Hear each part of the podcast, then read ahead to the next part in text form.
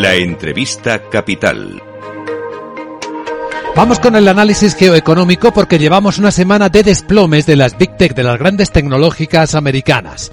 Empezamos con las fortísimas caídas de Meta Facebook, de Alphabet Google, también de Microsoft y hoy tenemos el caso de Amazon. Una caída ahora en el mercado fuera de hora que se ha moderado pero es cercana al 12% y que significa que se habrían esfumado pues cerca de 200 mil millones de dólares de su valor bursátil. ¿Qué es lo que ha dicho Amazon para asustar así a los inversores? Pues sí, algunas cuentas, ventas por debajo de lo esperado y un pronóstico de que las ventas navideñas, por los efectos de la inflación, de la desaceleración de las economías, pues van a estar también por debajo.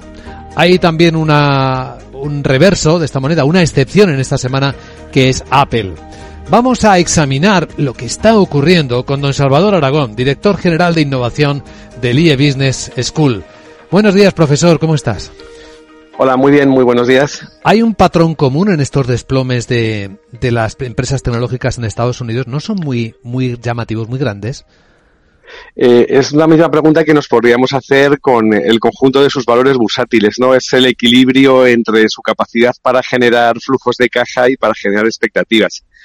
Entonces, eh, creo que se está produciendo una cierta convergencia entre, entre, digamos, la economía de las expectativas y la economía de las realidades, de los flujos de caja. La economía de las expectativas. Esta es una ciencia en la que deberíamos avanzar más, ¿no? Porque imagino que aquí las emociones y los sentimientos pesan mucho. Es eh, economía conductual, básicamente. Efectivamente, es, hay un elemento conductual muy importante y de hecho eh, nos encontramos con un jugador que sí que está jugando muy bien ese flujo de las expectativas o que sigue sabiendo jugarlo como es Apple. En el caso de Apple podemos empezar por aquí el análisis de hoy de lo más caliente. Eh, don Salvador, si le parece, le avalan los números porque es que ha registrado récord de beneficios. Ha ganado en su año fiscal casi 100.000 millones de dólares. Es una cifra muy respetable y que son, por hacer una comparación, casi como dos bancos santanderes. Efectivamente, y además eh, lo sigue haciendo muy bien en su parte de negocio más tradicional, eh, digamos en la parte de, vender dispositivos, pero es muy interesante como ya una cuarta parte de su negocio son servicios y de hecho ahí está batiendo a, otros jugadores, como es el caso de, como es el caso de Meta. Y lo hace, y, y, aquí está la gracia, en momentos de desaceleración, cuando a todos los demás le están, se les está desacelerando el negocio efectivamente se, se comporta en cierta manera como una compañía de lujo. Es decir, eh, su volatilidad en relación con, o, con, con, la elasticidad de la economía, pues eh, le hace parecerse más a un Louis Vuitton que, que a una compañía tecnológica tradicional. Es significativo cómo diversifica, ¿no? Ya no son los iPhones la parte fuerte, ¿no? Ha vendido más ordenadores e incluso más servicios, parece. Sí, sí, para mí la clave más interesante son los servicios, porque nos está diciendo que, que esa base de hardware instalada está empezando a rentabilizarla de una forma muy, muy, muy inteligente.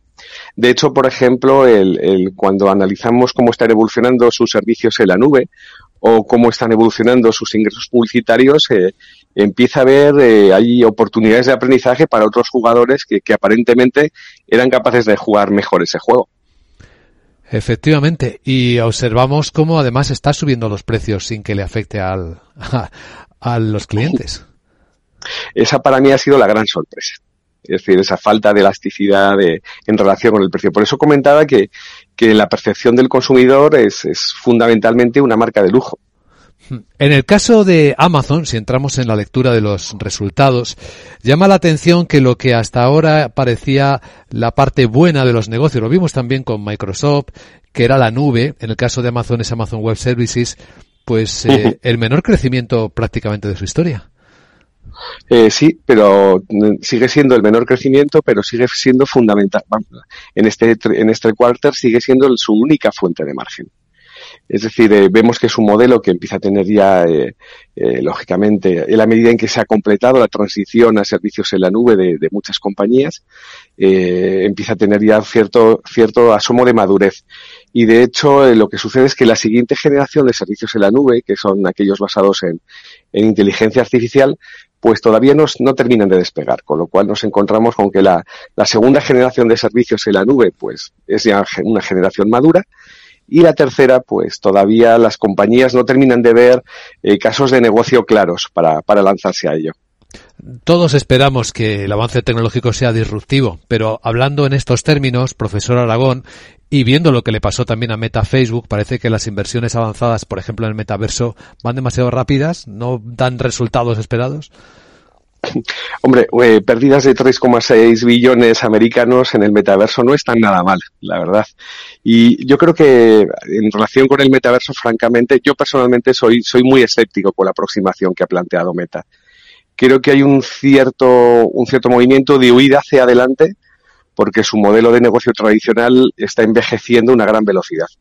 Eh, en las tecnológicas a veces nos damos cuenta de un detalle muy, muy importante y es nos quedamos con las cifras rapidísimas de crecimiento y lo rápido que, una tecnología es adoptada, pero pocas veces miramos la otra cara de la ecuación y es lo rápido que una tecnología puede ser desadoptada o sustituida por otra en el mercado. Y en el caso de Meta estamos viendo un caso de libro en ese sentido.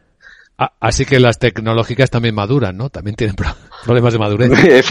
efectivamente. Entonces, bueno, pues a, a Meta y le ha salido un competidor chino muy, muy interesante, que también, por cierto, explica parte de los resultados que, hemos visto en Google en, su parte de YouTube.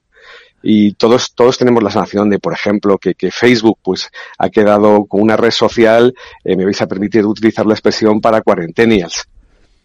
Efectivamente. Y profesor Aragón, y si hablamos también de, de Twitter, la entrada de Elon Musk, que ya ha visto que ha tuiteado hace un rato que ha liberado al pajarito. ¿Cuál es su visión? mi, visión es, eh, debo reconocer que es muy pesimista en relación con el futuro de Twitter, eh, con, la entrada de Elon Musk. Elon Musk es para mí el gran maestro en, en ese juego de las expectativas, ¿no? Y de hecho, bueno, pues eh, los resultados de, Tesla sí que le, han acompañado eh, y, está consolidando el modelo. Pero creo que en el caso del Twitter eh, tengo la sensación de que hay una doble agenda, ¿no? Y es, una, es un mecanismo, un movimiento flanker para proteger precisamente las expectativas en relación con otros negocios. Soy muy escéptico sobre, sobre su capacidad para entender ese negocio. Sí, porque el argumento que él presenta, argumento de negocio, por lo que ha pagado 44 mil millones de dólares, él dice que no es tanto para hacer más dinero, para hacer negocio, como para liberar la humanidad de los algoritmos perjudiciales. Eh, siempre he tenido una, un enorme escepticismo sobre los eh, libertadores bajo ese tipo de premisas, ¿no? De hecho, nos, lleve, nos llevaría a hacer una reflexión social muy interesante, ¿no? Y es si estamos dispuestos a que nuestra libertad sea gestionada por, por este tipo de jugadores, pero eso sería otra discusión muy, muy interesante. Desde luego que sí. Don Salvador Aragón, director general de innovación del IE Business School. Gracias por compartir su visión con las claves de lo que está ocurriendo en el mundo apasionante de la tecnología y buen viernes. Muchas gracias a vosotros. Buen viernes.